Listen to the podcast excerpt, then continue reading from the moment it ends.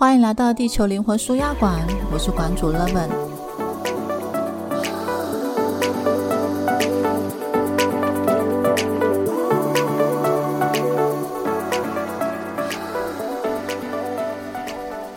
这一集来讲几个没有鬼的鬼故事。诶，没有鬼吗？好啦，在最后一个故事里有，但就小小的带过。我透过这几个故事来陈述一下什么叫做业力。大家应该都知道，业力就是一个平衡的机制嘛。所以，如果好的业力，它会让你觉得你好像备受祝福，做事情很顺，会得到一个好的回报，得到一些贵人。就是那可能是你们前世有某一些约定，就是你之前你可能在前世或前前世，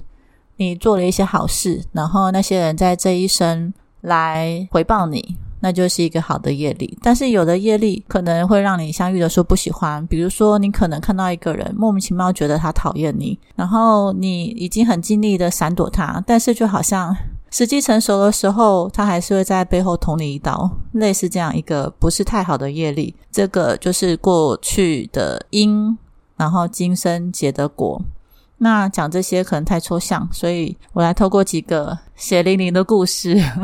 让大家知道。我所理解的业力，然后去更加的明白佛教里面所说的“若知前世因，今生受者是；欲知来世果，今生作者是”的意义。要讲故事，就要有一个主角，这个主角的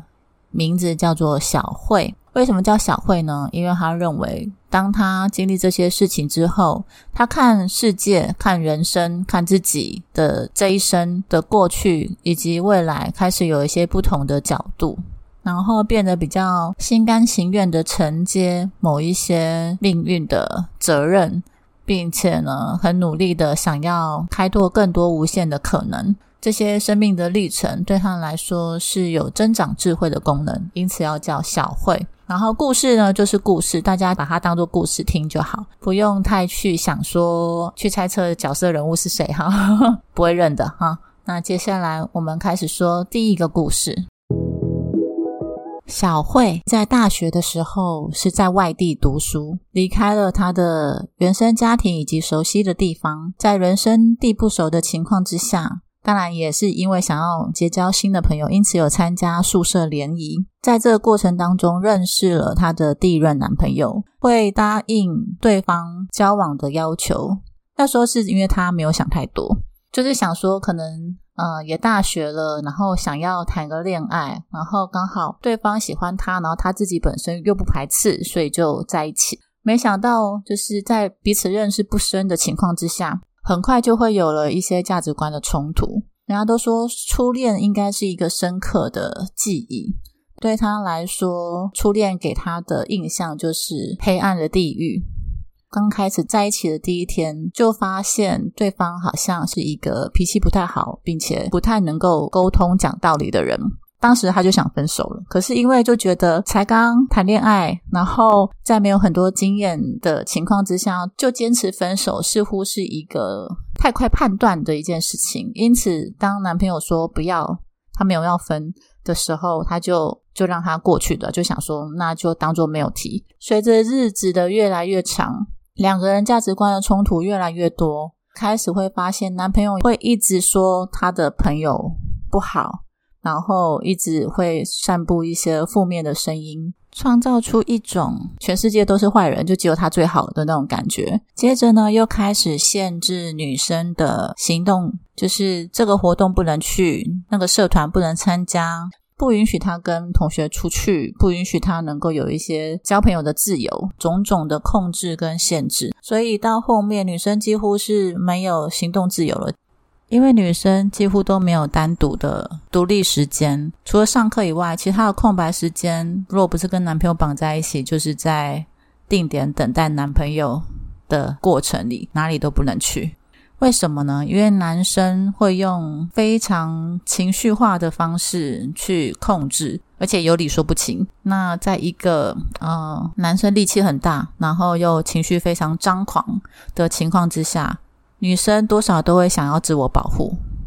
配合会是当时情境之中适合的生存策略。当时就发现男朋友除了脾气很差以外，还会用。就是言语攻击，然后讲的很难听，打击小慧的自信心，会一直批评她的穿着啊，她的长相啊，批评她的性格跟她的品性。而且很多时候，那个言语的攻击是没有原因的，纯粹就只是他当下可能心情不好，就会看你不顺眼，就会一直说。那可能你们听到这个故事的时候，就会觉得，那为什么不分开呢？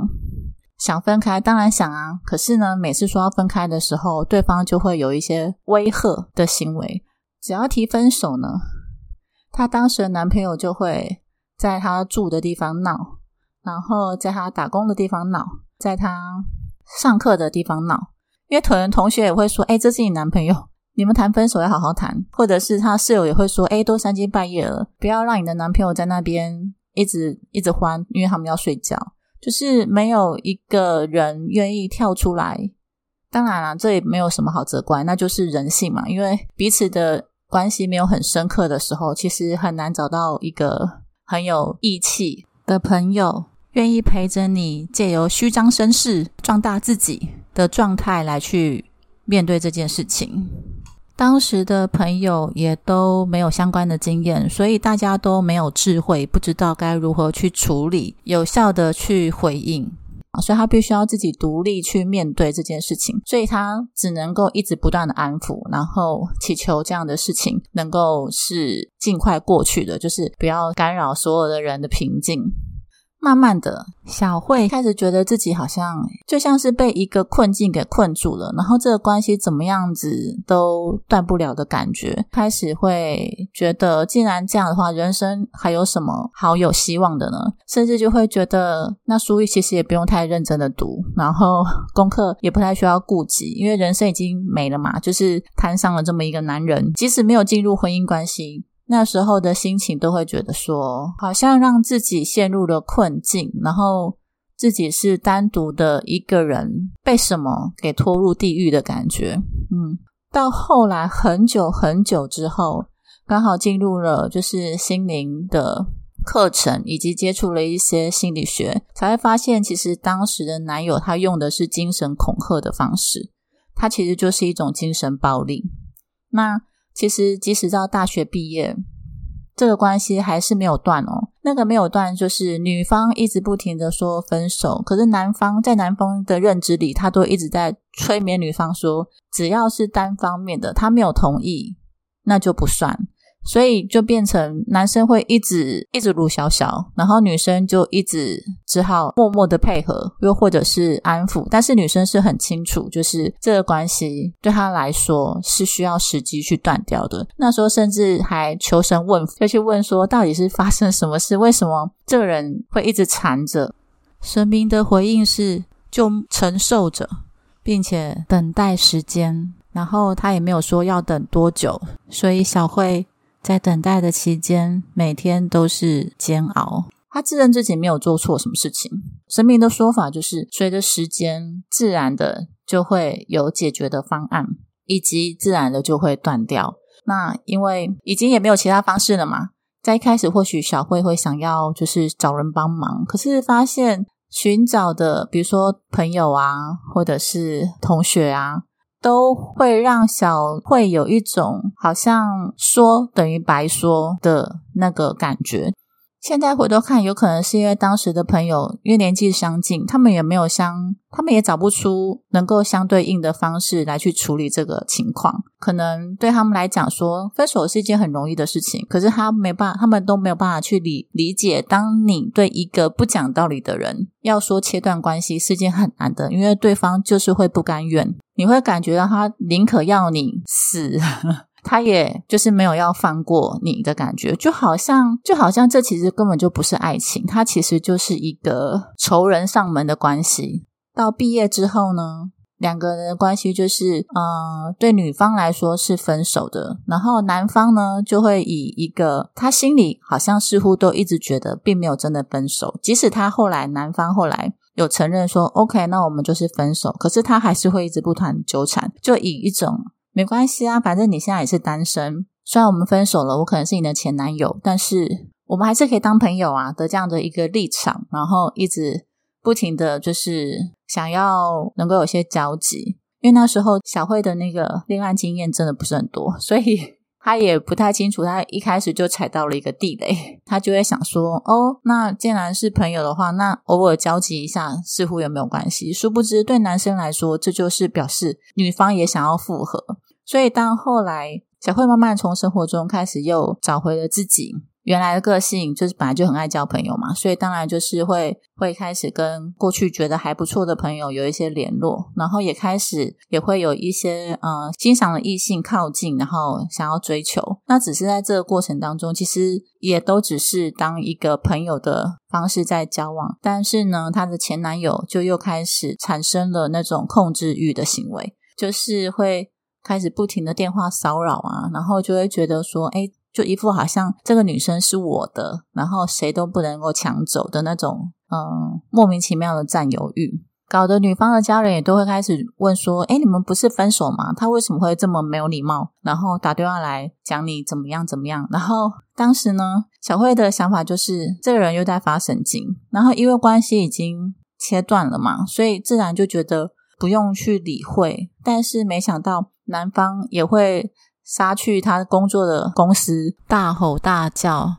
搞得女生必须要再次的出面处理。直到女生后来交了第二个男朋友，然后原本女孩子是想说，已经交了新的男朋友，那旧的应该可以死心了吧？跟新的男友交往一阵子之后，第二任男朋友就突然间有一天就说：“你是不是有一个男朋友叫什么什么什么？”然后女生就很惊讶：“哎，你怎么会知道？你有去调查我的过去吗？”结果。男朋友跟小慧说：“你的前男友不知道怎么找到的，就是不停的在 FB 跟我抱怨你的过去。由于这种私底下抱怨前女友的行为，本来就不是第二任男友会欣赏的动作，因此他非常的看不上他。但是就会关心小慧是怎么认识这个男人的，以及确定他们之间的过程。然后结论就是对小慧说：‘你好倒霉哦。’”当时小慧的第二个男朋友就说，他从来没有想过会有这种故事出现在他的生活里。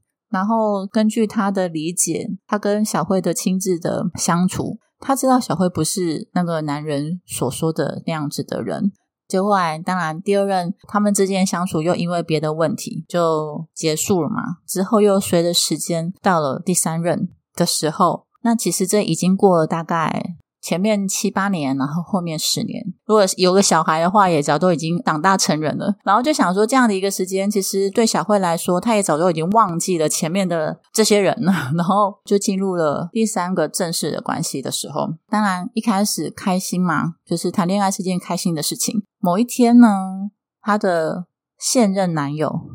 又出现了同样的疑问，就说：“你是不是有一个男朋友叫做谁谁谁？”他说：“小慧整个很惊讶，想说哇，都这么久了，为什么这人还能够在现在跳出来？然后仿佛要一直刷存在感。然后同样的对话再次出现，就是第三任男友就说他联络了我姐姐，然后跟我姐姐说你是一个很坏的人，因为我姐姐也不太了解情况怎样嘛，就把这样的资讯告诉我。所幸当时的男友是跟小慧有相处过的，因为小慧自从第一任踩了一个雷之后。”他就告诉自己，之后要进入任何的关系，都需要相处过，然后再来确定两人是否有机会成为情侣。宁可多花时间去观察，不想要贸然的进入关系，因为很害怕，如果再次要遇到一个切不断的，那真的就很烦。他是一个非常耗能量的精神煎熬，会觉得说后面的日子都不需要期待，因为再也天空再也不蓝了。说真的，就觉得自己好像被关在监狱里，会在心里问天说：到底是做错了什么？为什么会明明在人间，却仿佛在地狱呢？怎么会一直被骚扰，然后好像觉得生不如死？嗯，明明有在呼吸，却觉得。不如归去的那种心情，难道这是爱情吗？就他的认知里，这里头根本就没有爱，只有控制以及威胁，有一种好像生命被威胁，随时就会被夺走的那种种恐惧感会存在。当后来，当然就是这一任随着时间相处，慢慢的可能两人之间也会有一些问题嘛，然后所以后来分开的时候也是很平静的。第一任的纠缠，最后是怎么圆满的结束呢？前面只是一个前言哈，因为它有一个历程，就是知道这一个关系前前后后快要二十年了，是怎么结束呢？直到是因为小慧遇到了家族排列，她在这个方法里学习，然后慢慢的看到了原生家庭对于人到底有一个什么样的推动力跟影响。那一天在家族排列的课程中，来了一个个案。一个小女生，她当时是陈述，就是不论她怎么防备，她总是会遇到会家暴的男朋友。即使是许多的人都称赞脾气很好、温和的男人，在跟他进入恋爱关系之后，都会开始打他。那场排列带给小慧的印象以及学习都非常的深刻，因为当女孩子。讲话的时候，整个的场域就开始有一些躁动的氛围。当那个小女孩诉说越多，在陈述的过程当中，会不停的散发出暴躁的能量。小慧那个时候明明坐在离当事人最远的地方，但是她慢慢的能够感觉到内心会不断的开始鼓噪起揍她、揍她的那个声音，而且会很想要摔东西、破坏。旁边的任何的物品来去宣泄那个暴躁的心情，而那场排练呢，完整的揭露了这小女孩在她很小的时候，父母就分开了，离婚。那离婚的原因是爸爸会家暴妈妈。当然，在她成长的过程当中，她知道暴力行为是不对的，她理智上可以接受，但她情感上面仍旧是一个小女孩的状态。仍旧存在着小女孩的渴望，就是希望爸爸妈妈能够好好的在一起。那因为爸爸在离婚之后就失联了嘛，双方再也没有联络，所以他就只能在潜意识中重现父母在一起的情况，也就是家暴的画面，来在心里跟他的父母做深刻的连结。当然，因此也会让他能量场散发的暴力的频率。还有一部分是潜意识中的那个小女孩的渴望，想要跟爸爸能够有更多的靠近跟连接的这一份渴望呢，就会促使她去寻找爱她的人，来去被他改造成能够配合他演出家暴的戏码这样的一个剧情，而这样的剧情同时可以满足他对于爸爸妈妈的记忆的重现。让他能够既可以跟妈妈一样有相同的心情。那句在潜意识中没有说出口的句子就是：“妈妈，我跟你一样被打哦，我是你的女儿，因此我们一样。我跟你一样，我对你忠诚。现在我也理解你了。然后呢，他也能够透过这样子的一个剧情，去再度的诠释了他对于爱的误解，就是。爸爸打妈妈是因为爱，所以暴力本身是一个爱。所以如果他被爱的话，那他就应该要被打。这是一个小女孩在还不懂得什么是爱的情况之下，根据她自己的生活经验所做的理解跟诠释。而这一份属于小孩的理解跟诠释呢，就会在他的潜意识里被记得。并且持续的散发影响力，然后即使他现在已经长大了，他也逐渐的成熟，潜意识的影响力仍旧会驱动了他，因为他对于爸爸的记忆就是一个有暴力的行为的人，那形成了他对于父亲连接的一种隐为的方式。透过这样的一个能量与暴力的能量共存，会让他仿佛仍旧还是跟爸爸在一起的这样的一个属于家的氛围的深刻的记忆。小慧看到这样的一个案例之后，她联想到了她的初恋男友，记忆中那个男人在讲到自己的原生家庭时，似乎那个家也是充满暴力的影子，爸爸会打妈妈。然后也会咆哮他，甚至他也曾经指出他身上的疤痕，告诉小慧那是被爸爸拿刀砍的。接着，小慧也回过头去追寻自己的原生家庭的故事，发现自己的原生家庭里面也存在着另一个家暴的故事。当他发现有这个故事的时候，他听到的时候非常惊讶，因为从来没有听到任何的亲戚说过。直到他的爸爸讲有这个家曾经有家暴的故事，而且只有他知道，因为他就是那个见证者，他亲眼看到这个暴力的产生。在爸爸口中的故事是这样的：奶奶呢，似乎是来自于书香世家，在那个穷困的年代，能够读书的家庭并不多，其实经济实力应该还不错。奶奶似乎是校长的女儿。但他爱上了在学校打工的工友，也就是爷爷。爷爷本来是大地主的儿子，但是因为家道中落，又不会经营。自爸爸从小的记忆中，这个家就是非常贫穷的。在他小时候，常常没有吃饱的时候。而从他的眼中所看到的妈妈，除了照顾这个家，还要时常去面对跟应付。就是夫家的手足，因为他们都会来家里，只要没钱就会来家里拿东西，或者是收东西，看有没有钱。嘴巴上说是借，但从来没还过。奶奶呢，因为老公常常不在家，她需要一人承担这些。因为其实那时候除了钱以外，物质也是非常珍贵的，因为每一家都要养很多个小孩，所以你拿了人家物资，等于是抢人家，等于是要了这一家的命那种感觉。那。以小慧的奶奶当时就是女生嘛，那来拿的通常都是男性，其实也很难去很难去阻挡，因为老公就不在家，对啊，然后老公回来可能就会觉得说，哦，就让他拿，啊因为他也没有在管家，他就是负责生，然后养是老婆在养嘛。奶奶大概心里承受了很多压力跟负面的情绪，所以有一天她就在小孩子的面前自杀。杀害自己本身也是一种暴力，只是暴力针对的不是别人，而是扑向了自己。小慧的爸爸印象深刻的是，他那时候看到的时候，看那个脚在那边晃的时候，非常的震撼跟惊讶，然后身体颤抖，他就能够很具细靡遗的去陈述当时的情境，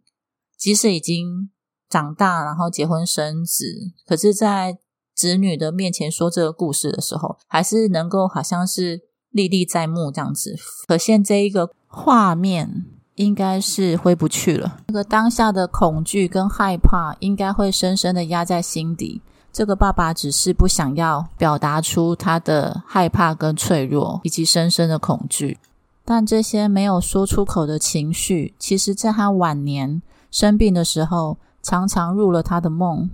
在梦中让他不停的尖叫释放，对他来说非常的记忆深刻。小慧爸爸就说：“大家看到那个脚在那晃的时候，然后发现那是自己的妈妈，那时候马上大叫，然后哭啊，然后赶快往前跑，然后要把他抱下来。那还好有救回来，但是那样子的一个记忆深刻，就在他们彼此的心里成为一个不能说的秘密，甚至在这个原生家庭成为一个停滞的画面。”然后偏偏小慧跟奶奶非常的好，她小时候就是奶奶带大的，她对于妈妈的记忆就是奶奶，是因为妈妈出现，她才发现哦，原来妈妈是一个角色，不然在她小时候的依附关系里面，她第一个认同的主要照顾者就是奶奶，所以即使她不知道这些事情，家族排列让她明白了，即使她不知道这些事情，她没有这段过去的记忆，可是呢？爸爸对于奶奶自杀的这一份震撼跟恐惧，也顺着这样子一个 DNA 传承到了他的记忆的资料库里面。即使他的脑袋不知道，但是他仿佛就因为这个 DNA 的记忆而创造了类似的情况、类似的环境，然后让他能够在这一份感觉上面。能够跟奶奶有所共鸣，而这样的一个共鸣呢，就是原生家庭的场域会推动的部分。那一份感觉上的共鸣，包括了怀疑这段关系是不是错误的决定，并且会质疑爱是否存在，常常会想着这是爱吗？然后到底为什么这个关系会把自己弄成这样子、这样子的一个境地？然后仿佛在关系。里头被禁锢了，然后出不去，就像原本可以有能够飞的鸟，然后翅膀被拔掉了，然后很痛苦的在屋子里面只能看着外面天空的那种心情。当排列场上那个完全不认识小慧的奶奶，也不认识小慧的学员担任奶奶的代表，并且说出这一些曾经小慧在心里也曾有过的感受，在关系里面的困惑，以及那种。觉得被禁锢的感觉。当这些句子被一个陌生的人透过代表的方式所讲出来的时候，他的内心就被完全的触动。那一次排列，奶奶跟他的深入的对话，让他从不同的角度重新的看到了自己，也看到了潜意识在自己身上的影响力，并且再次的重新用不同的角度去看到奶奶，然后向奶奶保证，并且承诺会用不一样的方式，也就是让自己幸福的方式，去再次跟奶奶连结，表达对奶奶的爱。当天晚上。小慧就接到了初恋男友的电话，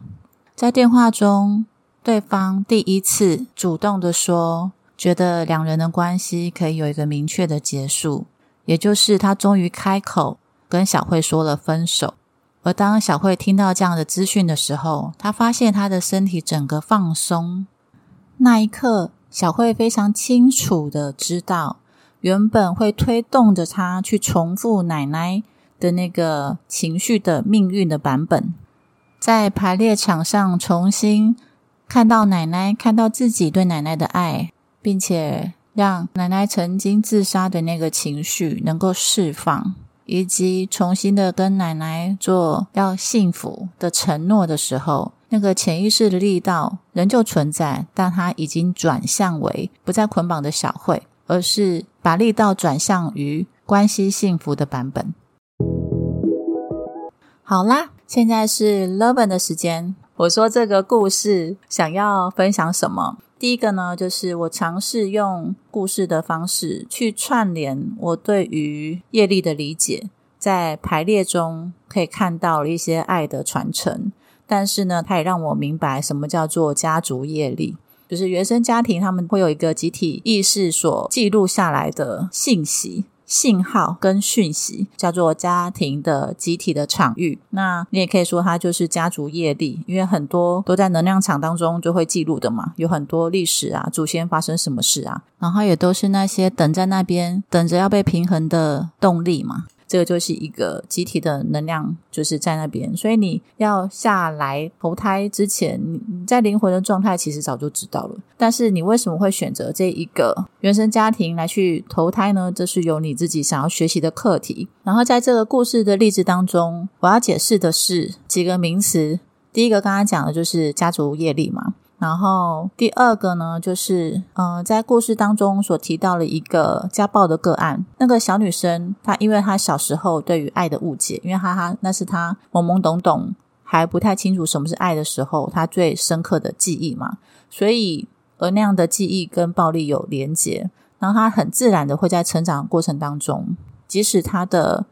呃，身体一直在长大，但是他可能某一个那个记忆深刻的部分，也会在潜意识中会不停的在引动，在吸引同样的一个画面，或者同样一个场景，让他可以去体会，就是重复的那个在家里的那种感觉。那个一开始最主要记忆深刻的画面，就是明印。而后来一直不停的重复创造的这个过程，就是加深了这个明印的力道，并且跟明印呢再次的融合，形成更大的明印，就在潜意识中不停的发挥它的力道。那因为这样一个重复、不停的重复的过程呢，会让那个潜意识的画面慢慢的变成了信念。因为那画面它会有一些句子，它可能诠释那个画面的角度跟理解，可能会产生一些句子，而那些句子呢会不停的去散发信号，然后呢再去创造出它相应的版本，所以才会产生说他他所提到的，就是即使再怎么认真的筛选，再怎么温和的男人，在跟他进入关系里一阵子之后，都会变成家暴的人。所以它会是一个呃互相影响之后所集合的状态，也就是说，她的男朋友可能离开了她，或许不会家暴别的人，但是跟她相遇，集体共振之下，他们的关系就会成为这样一个版本，而那就是双方的潜意识交流之后所形成的。那回到小慧的跟她前男友的那一个状态里头，因为前男友本身他的原生家庭就有家暴的状态，而小慧本来以为自己没有，就第一层的理解，小慧会以为说他只是单方面的同情。所以这个关系才会离不开。可是当后来他去检视自己的原生家庭，说发现，哎，原来自己原生家庭也是有，那他就更加能够深刻的明白，为什么双方的相遇会是一种就是逻辑无法解释，就是明明就知道不适合，可是再怎么怎么样都分不开的那种，有一种好像被硬要捆绑在一起的那种感觉。对于前男友来说，他当然有他跟原生家庭之间的连接的状态，那因为。他并没有在排列场中出现嘛，所以就不去讲他的部分。但是我们可以专注在这个故事的主角，也就是小慧的身上，就是他去整理了他的原生家庭，他就可以明白，就是是因为他对奶奶的爱，让他想要去分享奶奶那个还没有释放的痛苦，即使那只是奶奶年轻时候所累积的压力。他不见得在他过世的那一刻，仍旧会想到这一个痛苦的部分。可是那个没有被消化的、不能说的秘密。同时存在在奶奶以及爸爸的心智体里头，嗯，原生家庭的集体的那个印记，就是业力的印记，它其实是复杂的。那我们通常都会看来的人是谁，然后针对那一个来的那个当事人来去做对他最有利的选择。所以他不见得会是说你来一个人就全家都调整，不见得。有时候会有这样子的效益存在，但并不是每一次都会有这样子的可能。有的时候可能我们会去做祖先业力的追溯，就是嗯整个家族过去的故事去做一些了解。但有的时候可能当那个系统已经取得新的平衡的时候，反而比较好的方式就是让来的当事人。尽量的远离原生家庭，反而对双方都是好的，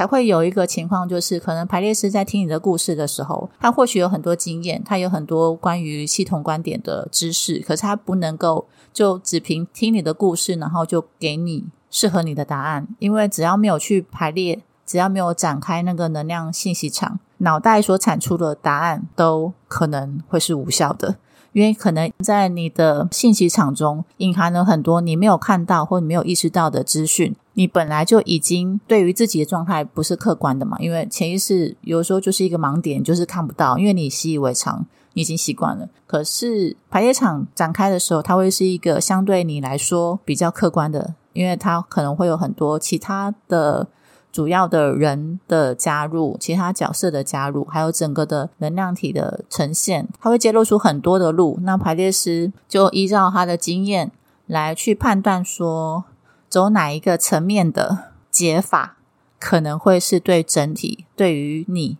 来说是最好的选择。这就是系统排列的有趣的部分。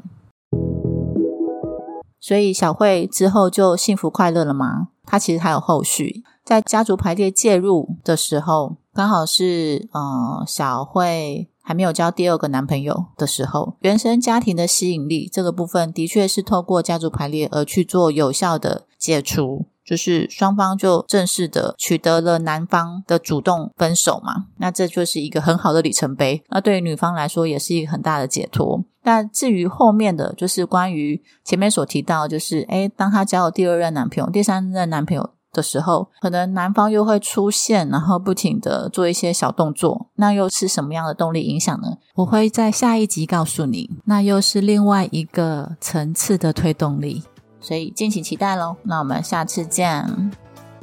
我是馆主 Levin，专精一对一的家族排列师，擅长用能量的角度去感觉跟理解这个世界以及各个不同的议题，